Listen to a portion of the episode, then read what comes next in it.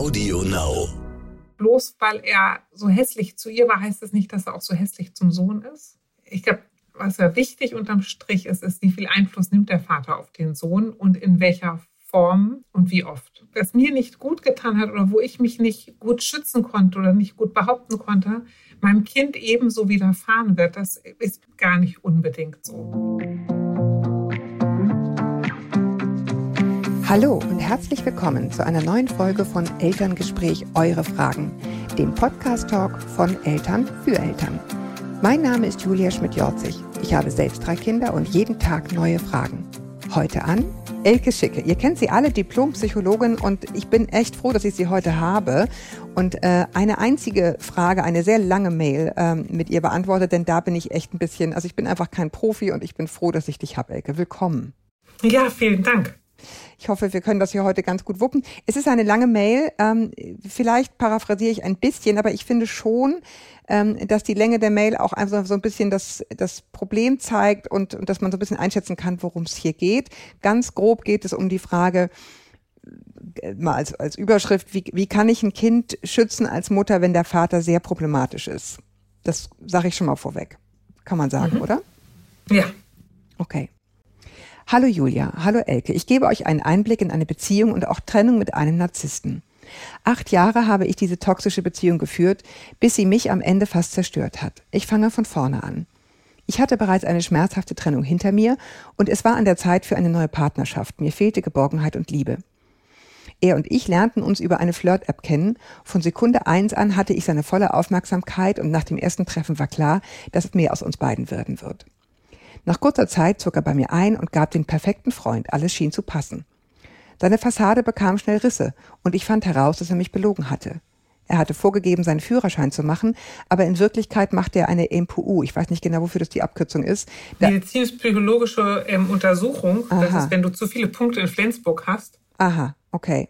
Mhm. Da er wegen Drogenbesitz seinen Führerschein verloren hatte. Und so erfuhr ich auch von seiner Drogenvergangenheit.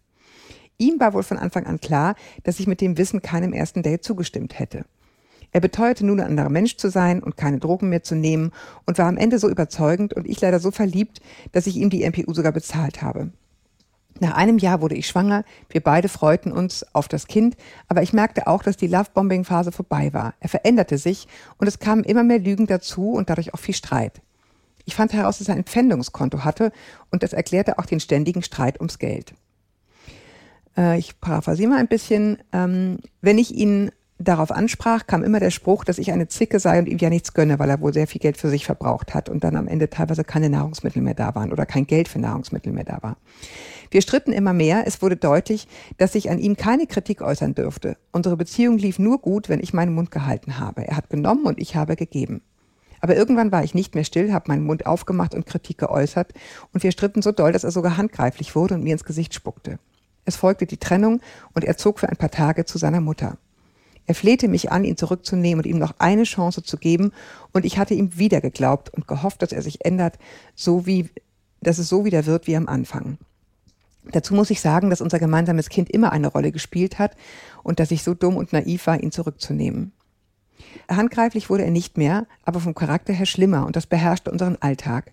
Er beschimpfte mich als Hure und dummes Miststück und sagte mir, ich wäre psychisch krank und bräuchte eine Therapie.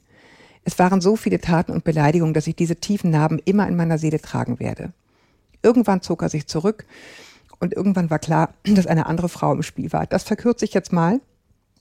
Äh, es folgte eine zweite Trennung, äh, aber auch die hielt nicht lange an. Wieder wickelte er mich um den Finger und zeigte mir den Mann, den ich mir so sehr gewünscht hatte, nur hielt dies nicht lange an. Das war über die Jahre seine Taktik, wenn er etwas wollte, dann zeigte er sich von seiner besten Seite und sobald er es hatte, wurde er wieder ein egoistisches Arschloch. Über die Jahre führte sein Verhalten, die Lügen, das Betrügen und die ständigen Diskussionen übers Geld dazu, dass ich die Beziehung beenden wollte. Ich konnte nicht mehr und hatte keine Kraft mehr zu kämpfen. Ein Teil lasse ich weg und dann, vor sieben Monaten kam es wieder zum Streit, jedoch war es diesmal anders, denn er packte tatsächlich seine Sachen und zog innerhalb von zwei Wochen aus und der Grund, warum er der Trennung zustimmte, hieß XY, also eine Frau wieder. Nach weiteren zwei Wochen kam er wie ein Bumerang zurück und erklärte mir, dass, sie nur, dass er sie, XY, nur erfunden hatte, um mich eifersüchtig zu machen und so weiter. Ich reichte ihm wieder eine Hand, aber ich machte auch klar, dass er nicht wieder bei mir einzieht und wirklich zeigen muss, dass er sich ändert, bevor er bei mir eine Chance hat. Es vergingen ein paar Monate und abgesehen davon, dass er sich null um sein Kind kümmerte, hat er sich auch null bemüht, sich zu ändern. Ich war völlig am Ende zerstört und im absoluten Gefühlschaos, konnte auch nicht mehr schlafen und nicht mehr essen, und er beteuerte weiterhin mit leeren Worten, dass alles besser wird. Während in meinem Herzen noch ein kleiner Schimmer Hoffnung war, dass er an sich arbeitet, zu, äh, zu, er sich zurück und, zu, und tauchte plötzlich wieder mit einer neuen Freundin namens XY auf und so weiter. Noch immer vergeht kein Tag, an dem ich nicht weine, an dem ich nicht mit der Vergangenheit kämpfe. Ich habe acht Jahre lang alles gegeben und so viel ertragen und dabei mich selber verloren. Und am Ende wurde ich einfach wortlos ausgetauscht. Anschließend möchte ich noch sagen, dass ich erst jetzt im Nachhinein so klar auf diese toxische Be Beziehung blicken kann und ich selbst nicht verstehe, wie ich es so weit habe kommen lassen und dass ich es so lange geduldet habe, so schlecht behandelt zu werden. Ich schäme mich und ich bin gleichzeitig stolz, dass ich meinem Sohn so etwas nicht mehr vorlebe. Aus so einer Beziehung rauszukommen ist schwer. Und ich bin jetzt nur so weit gekommen, weil ich eine Familie und Freunde habe, die hinter mir stehen und alles für meinen Sohn und mich machen. Ohne sie wäre ich wieder zu ihm zurückgegangen und ich bin sehr dankbar für so viel Liebe. Meine Frage ist nun, wie kann ich mein Kind vor dem Charakter seines Vaters schützen? Denn sie werden auch weiterhin Kontakt haben müssen. Tja, Elke, jetzt bist du dran. Jetzt bin ich dran, ne? Jetzt bin ich mhm. aber auch echt dran. Ja. ähm, da steckt so viel drin. Mhm. Ähm, und ich weiß gar nicht so richtig, wo wir da anfangen sollen. Also vielleicht beziehen wir uns am einfachsten erstmal auf die Frage, nämlich wie kann ich mein Kind schützen? Und da wäre meine Rückfrage, wovor glaubt sie, ihren Sohn schützen zu müssen? Also sie hat ja viel ähm, erzählt, wie ihre Beziehung zu ihrem Partner war und dann im Nebensatz erwähnt, dass der Vater sich relativ wenig kümmert um den Sohn. Und insofern wäre eine gute Frage, wovor glaubt sie, ihn schützen zu müssen? Ähm, solche, also ist ja eine Paardynamik, die sich zwischen den beiden entsponnen hat, die hässlich ist. Es das heißt nicht unbedingt, dass er sich genau so seinem Sohn gegenüber verhält. Hm. Also er wird sich ja so, nehme ich mal an, anderen Leuten gegenüber nicht unbedingt verhalten. Äh, darum wäre meine erste Frage, wie ist es denn zwischen den beiden? Und was also glaubt also zwischen Vater und Sohn, sozusagen, genau. wenn die wirklich zusammen sind? Mhm. Mhm. Also A, wie ist es zwischen den beiden? Falls man das von außen überhaupt sehen kann. Ne? Aber was ist Ihr Gefühl dazu, wie die miteinander sind? Ich weiß nicht genau, wie alt Ihr Sohn ist, aber ich schätze mal, wenn die Beziehung acht Jahre alt war, wird das so sechs sein. Ne? Mhm. Nehme ich jetzt mal an. Also fünf, sechs. Ähm, wie ist die Beziehung? Wie kommt der Sohn nach Hause? Wie geht er hin? Wie halten die Kontakt? Mhm. Unterm, unterm Strich und erstmal, und ich weiß, dass das viele Leute nicht so gerne hören wollen, aber sind Eltern unser Schicksal. Wir haben die Mutter, die wir haben, wir haben den Vater, den wir haben. Und mit denen müssen wir lernen, zurechtzukommen. Ob wir das immer so toll finden oder auch nicht, aber die beeinflussen natürlich, wer wir sind. Mhm. Ich sage mal bloß, weil er so, so hässlich zu ihr war, heißt es nicht, dass er auch so hässlich zum Sohn ist. Mhm. Ich glaube, was ja wichtig unterm Strich ist, ist die Frage, wie viel Einfluss nimmt der Vater auf den Sohn und in welcher Form und wie oft. Ja, das ist natürlich eine Sache, die gerade eine Frau und Mutter, die so tendenziell so beantworten würde, bitte so wenig wie möglich. Ne? Ja, aber dahinter ist die Annahme, dass etwas, was, ähm, was mir nicht gut getan hat oder wo ich mich nicht gut schützen konnte oder nicht gut behaupten konnte, meinem Kind mhm. ebenso widerfahren wird. Das äh, ist gar nicht unbedingt so.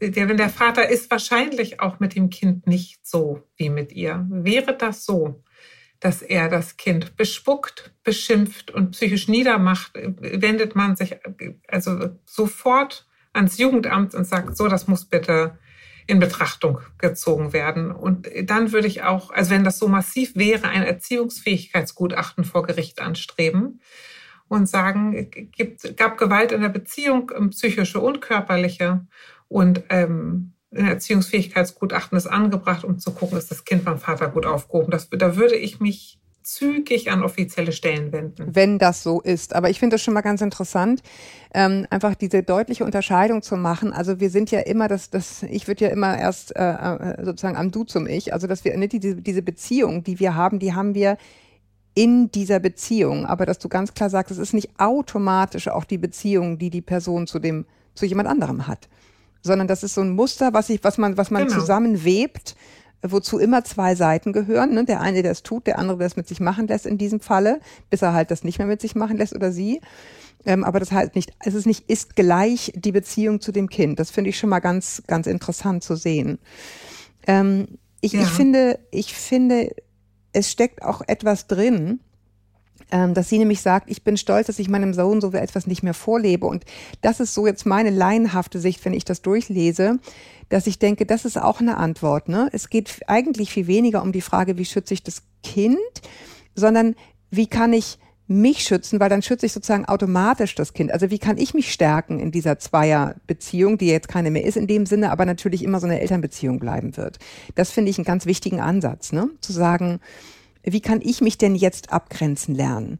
Was ich jetzt, was ich hier gelesen habe und was ich, also wo ich als Laie denke, Obacht, Obacht, ähm, sie macht ihre Rolle sehr klein in dieser Trennung. Und zwar auch am Ende, ne? Dass es ihr jetzt nur gut geht, weil wieder andere ihr die Liebe und Unterstützung geben, die sie bräuchte, sonst würde sie wieder zurückgehen. Und ich würde sie einladen, dahin zu gucken, ähm, wie sie sich vielleicht auch selbst diese Liebe und diese Anerkenntnis verschaffen kann, ohne dass die immer so sehr von außen kommen muss. Weil ich glaube, sie hat recht großen Anteil daran, dass sie es am Ende geschafft hat, sich zu trennen. Weißt du, wie ich meine?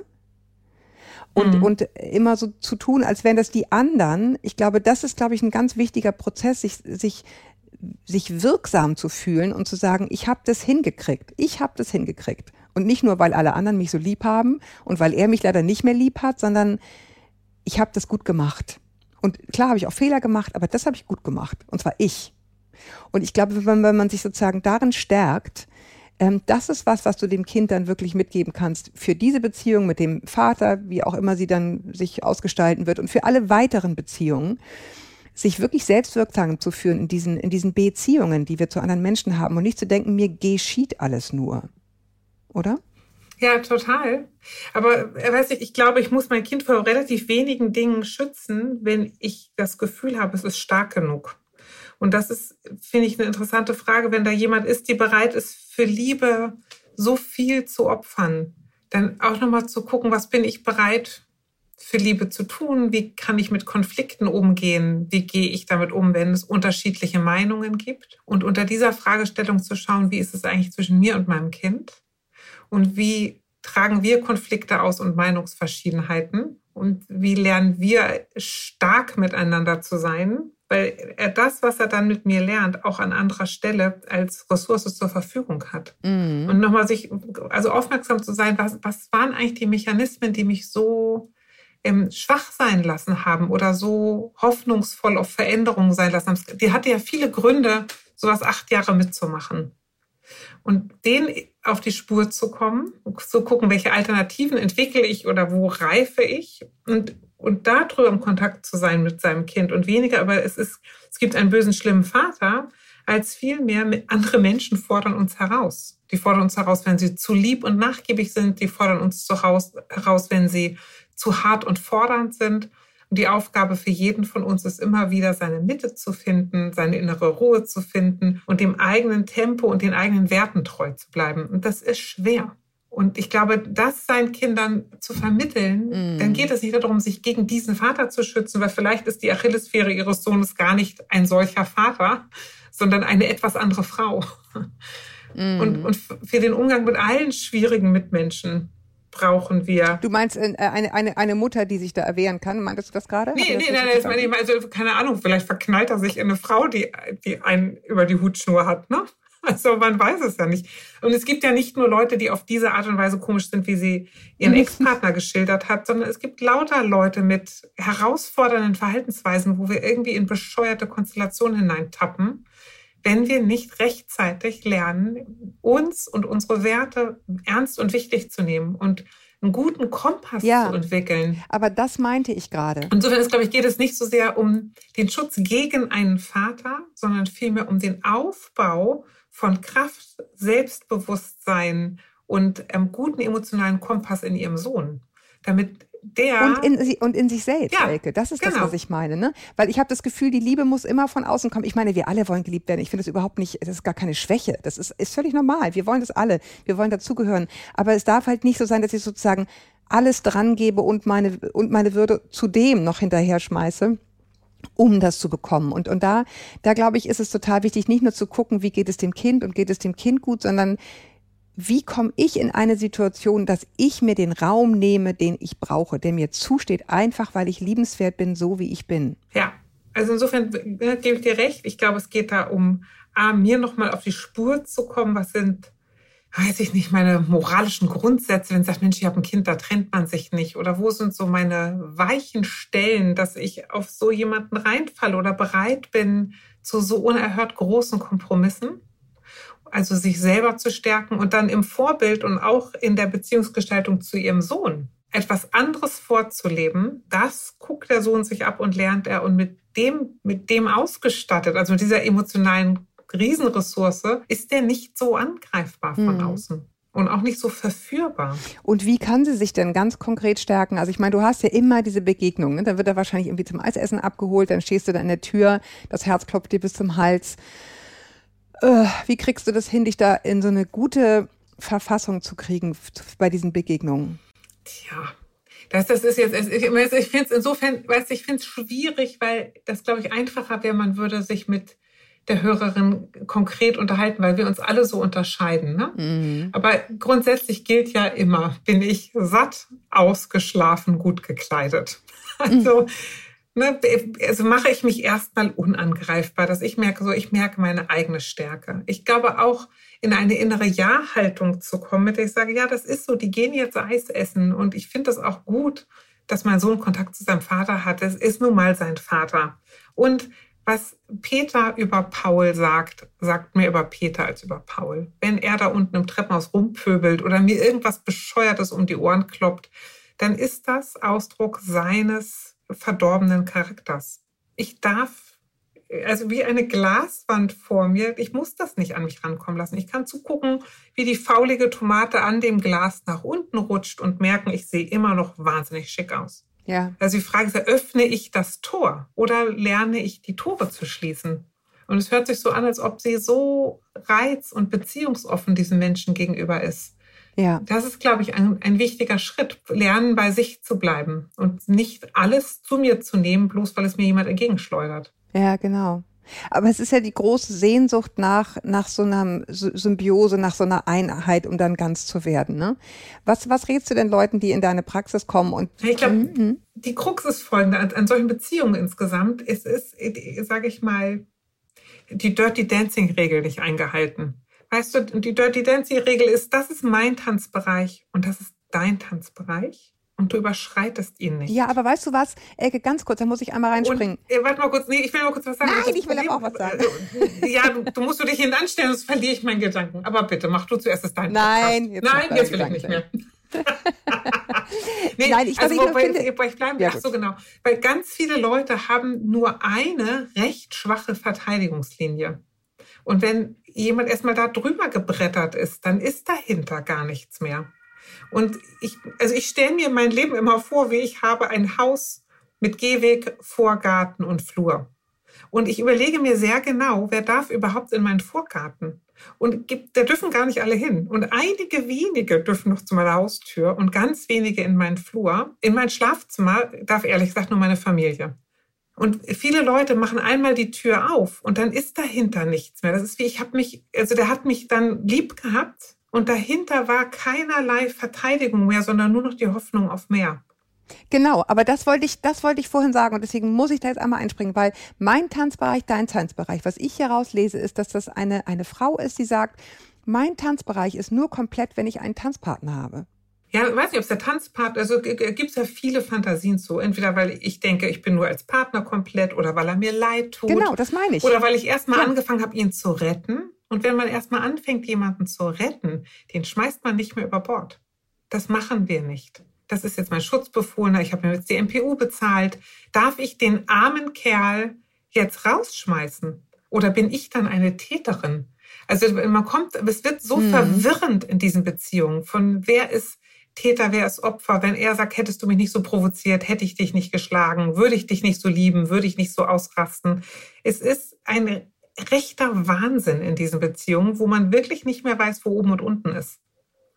weil die einen auch, die sabbeln einen an die Wand und man weiß gar nicht mehr, stimmt, ich muss auch lieb sein. Oh mein Gott, wir haben ja auch ein Kind, ich darf dem Kind keine Trennung zumuten. Da sind so viele, also ich unterstelle, so viele Glaubenssätze, so viele Regeln, so viele Dinge, die ich mir wünsche und auch hoffe. Ich will auch nicht schon wieder getrennt sein. Ich will nicht schon wieder alleine durch die Welt gehen müssen. Da ist so viel, was uns durcheinander bringt. Aber was kann sie auf die Spur bringen? Welche, welche neuen Sätze können das sein? Nee, ich glaube, das müsste sich selber überlegen, welche das sind. Aber erstmal geht es ja darum zu überlegen, was, was ist mir eigentlich wirklich wichtig und heilig? Und die müsste ja, der hat ja da, glaube ich, relativ, sie hat sich da relativ viel Porzellanzeit deppern lassen. Und es müsste sich mal gucken, wie möchte ich mich eigentlich einrichten? Und wir neigen dazu, uns immer im Nicht einzurichten. Ich möchte nicht mehr angeschrien werden, ich möchte nicht ja, mehr angespuckt werden. Also umgekehrt zu sagen, was möchte ich? Ich möchte mich umgeben mit ja. Leuten, die freundlich genau. mit mir sind. Ich möchte mich umgeben mit Leuten, die mir stärkende Sachen sagen. Ich möchte mich umgeben mit Leuten, mit denen ich gut streiten kann. Das ist das, was ich suche. Heißt auch, huch, da ist jemand, mit dem kann ich nicht gut streiten. Ergibt sich sofort, ich gehe auf Abstand. Weg damit. Genau, aber das, das war das, was ich gerade meinte, diese Wendung von, ich will, dass das weggeht hin und, und äh, ich glaube, das wäre eine Frage, eine sehr hilfreiche Frage, die sie sich stellen kann bei der Zukunftsvision, die sie für sich entwickeln kann, für sich und ihr Leben, ist immer die Frage nicht, was soll da nicht mehr sein, sondern was wäre genau, da und das stattdessen? Geht, genau das zählt auch rein auf die Frage, wie kann ich mein Kind schützen? Wenn ihre Annahme ist, der ist da mit jemandem unterwegs, also seinem Vater unterwegs, der ähm, wenig emotionalen Platz für seinen Sohn hat und wo der Sohn, weiß ich nicht, bedrängt wird oder manipuliert wird, wie kann sie ein ausreichend großes Gegengewicht bieten und sagen, ja, einige Leute und dein Vater, also würde ich jetzt nicht sagen, würde ich mir denken, sind so. Mm -mm. Und hier machst du eine andere Erfahrung. Und sich davor zu hüten. Hier den, zu Hause, ja. Genau, sich davor zu hüten, den Sohn auszufragen oder in Wertung zu gehen. Denn egal wie, sagen wir, ätzend Eltern sind, Kinder lieben ihre Eltern. Und ja. auch das zu respektieren, also ich, nee, wir müssen uns blau sprechen, ich weiß nicht, ob das bei denen so ist, aber zu respektieren, dass der Junge seinen Sohn, seinen Vater liebt.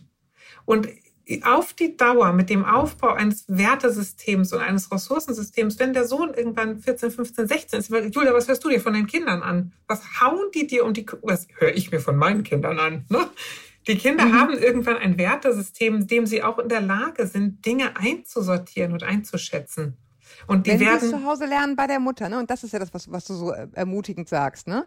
Also wenn du sagst, genau. aber hier ist es Obwohl, anders. Wenn sie es bei der Mutter lernen, ganz, ich, man muss nicht unbedingt was bei seiner Mutter lernen. Man lernt es auch in der Schule, man sieht es auch bei Freunden. Mhm. Man guckt sich auch was ab und merkt, Mensch, meine Mutter hat echt einen an der Waffel oder mein Vater ist ein ganz schöner Honk. Ja, aber ich will das ne? trotzdem nochmal runterbrechen. Also dieses, äh, es geht ja darum, wie, wie sie das hinkriegt mit diesem Kind. Und, und, und unsere, ja. unsere, unsere Idee wäre, wenn du es gut machst mit ihm, für dich, dann ist das deine Hälfte, das ist dein Tanzbereich, den du gut machen kannst und wo du sagen kannst, und da kommst du jetzt nicht rein und das andere muss das Kind sozusagen selbst definieren in, in, oder zumindest selbst erleben im Austausch mit seinem Vater und wird dann irgendwann auch sagen, so Feierabend, du lügst mich auch die ganze Zeit nur an.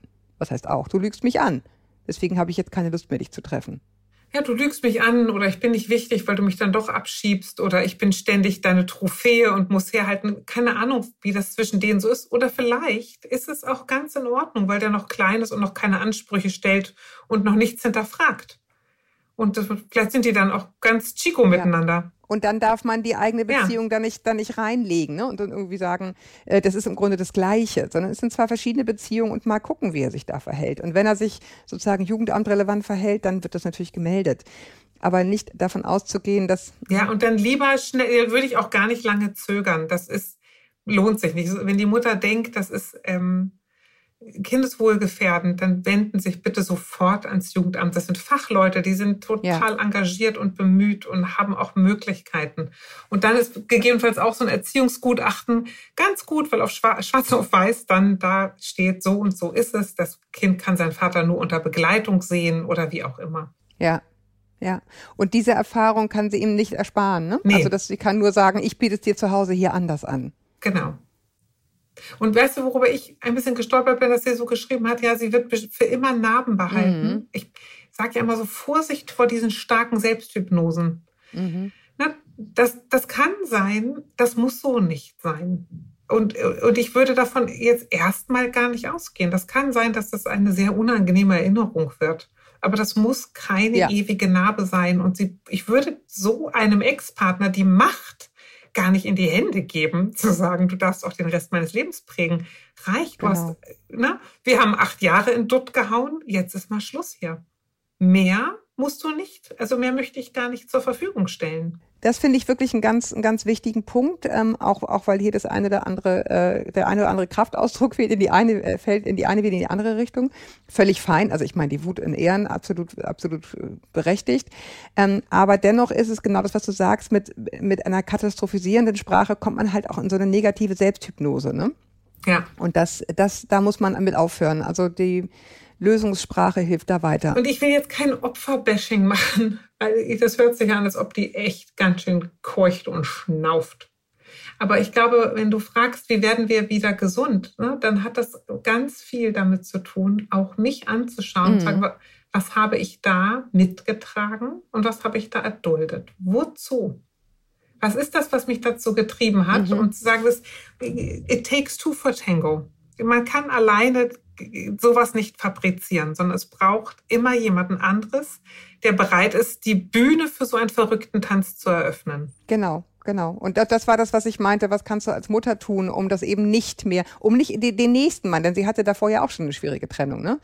ähm, nicht wieder den nächsten Mann zu treffen, der das mit mir macht, beziehungsweise wo ich das mit mir machen lasse. Genau. Also sich zu überlegen, was war mein Anteil daran? Wie habe ich das mit ermöglicht aktiv und nicht da zu stoppen und sagt, ja, ich war so doof, ich war so verliebt. Das, glaube ich, ist ein bisschen zu kurz gegriffen, sondern sagen, ich hatte tiefe Wünsche und tiefe Hoffnungen. Und was sind das für Wünsche? Und was sind das für Hoffnungen, die mich, die mir gar nicht helfen? sondern die mich ins Verderben stürzen. Und müsste ich diese Wünsche und Hoffnungen vielleicht müsste ich mich von denen verabschieden oder nochmal die einer kritischen Untersuchung unterziehen und sagen, vielleicht ist eine Happy Clappy Family zu dem Preis gar nicht so erstrebenswert. Vielleicht, ähm, also jetzt kenne ich die Mutter zu wenig, ne? Ja, aber aber ich, mhm. offenen Augen, also wirklich offen, also liebevoll, ne? aber offenen Auges auf sich zu blicken und wirklich zu schauen, wo habe ich aktiv dazu beigetragen, dass es so eskalieren konnte. Und dabei geht es nicht um Schuld und auch nicht um ja selber Schuld, sondern um ähm, ein erhöhtes Maß an Selbstkenntnis, mhm. damit sie auch besser in Selbststeuerung kommen kann. Und Schuld ist, glaube ich, da, deswegen können wir auch häufig so wenig gut selbstkritisch gucken, weil wir immer so Angst haben, schuld zu sein. Und wenn man Schuld einfach auslädt, Tür auf, Schuld kann raus, mhm. Tür wieder zu, dann kann man sich besser um Lösungen kümmern oder besser um nachvollziehbare Geschichten kümmern, wo ich sage, aha, diese Geschichte, wenn ich die so erzähle, so ergibt sie auch Sinn. Ja, das ist ein guter Grund für mich, mich so bescheuert verhalten zu haben. Mm. Ich habe ich hab da ein, eine Lösung verfolgt und einen Wunsch gehabt. Genau, und wie kann ich diesen Wunsch äh, vielleicht anders erfüllen? Ne? Das ist dann der zweite Schritt so. Was habe ich da gewollt? Warum habe ich das so lange mitgemacht? Was waren meine Beweggründe? Ähm, und, und wie kann ich vielleicht anders in ein gutes Gefühl kommen? Ja ohne dass ich in so eine, so eine zerstörerische Symbiose gehen muss. Ja, ne? ja, äh, ja oh, man ist ganz ausgelaugt. Aber das ist, weiß ich finde, das, es gibt ja, sowas gibt es ja äh, häufig.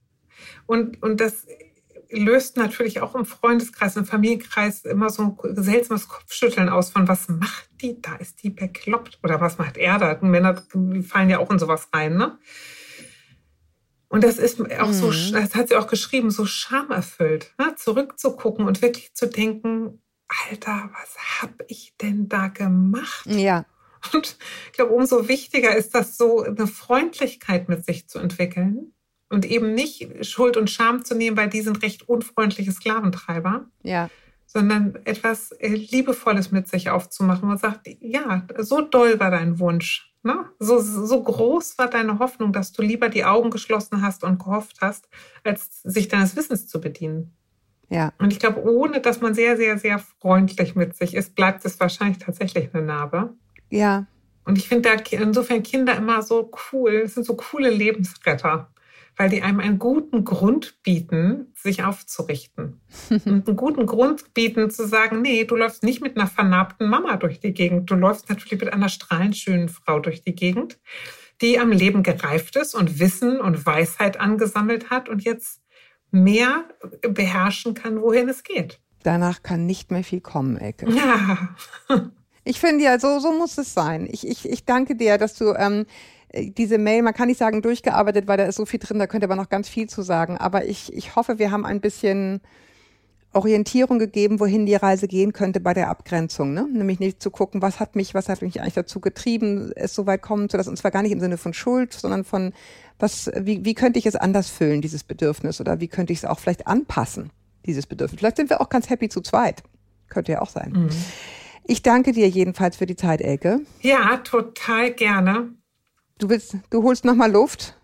Oder wolltest du noch was sagen? Und ich will noch mal sagen, das muss ich jetzt doch noch mal loswerden dazu, und zu Kindern und großen Lehrern und dieser Geschichte.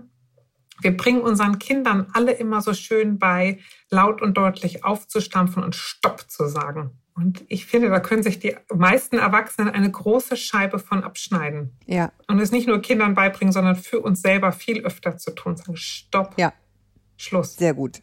In diesem Sinne, ich danke euch. Ich danke dir fürs. Sehr gut. Ja, ich danke dir, liebe Elke. Ich danke euch fürs Zuhören. Das war jetzt ein bisschen schwere Kost, aber auch diese Dinge passieren im Leben und trotzdem kann man weiter geradeaus laufen. Ich äh, danke euch fürs Zuhören. Äh, schreibt uns weiterhin mit euren Fragen äh, an podcast.eltern.de. Viele schreiben mir auch gelungene Geschichten, wo es hinterher wieder gut gegangen ist. Auch das sehr gerne. Und bis wir uns wieder hören, haltet allesamt den Kopf über Wasser, erst recht diese Mama. Ahoi aus Hamburg. Und Ahoi aus Hamburg überhaupt? Ja. Tschüss.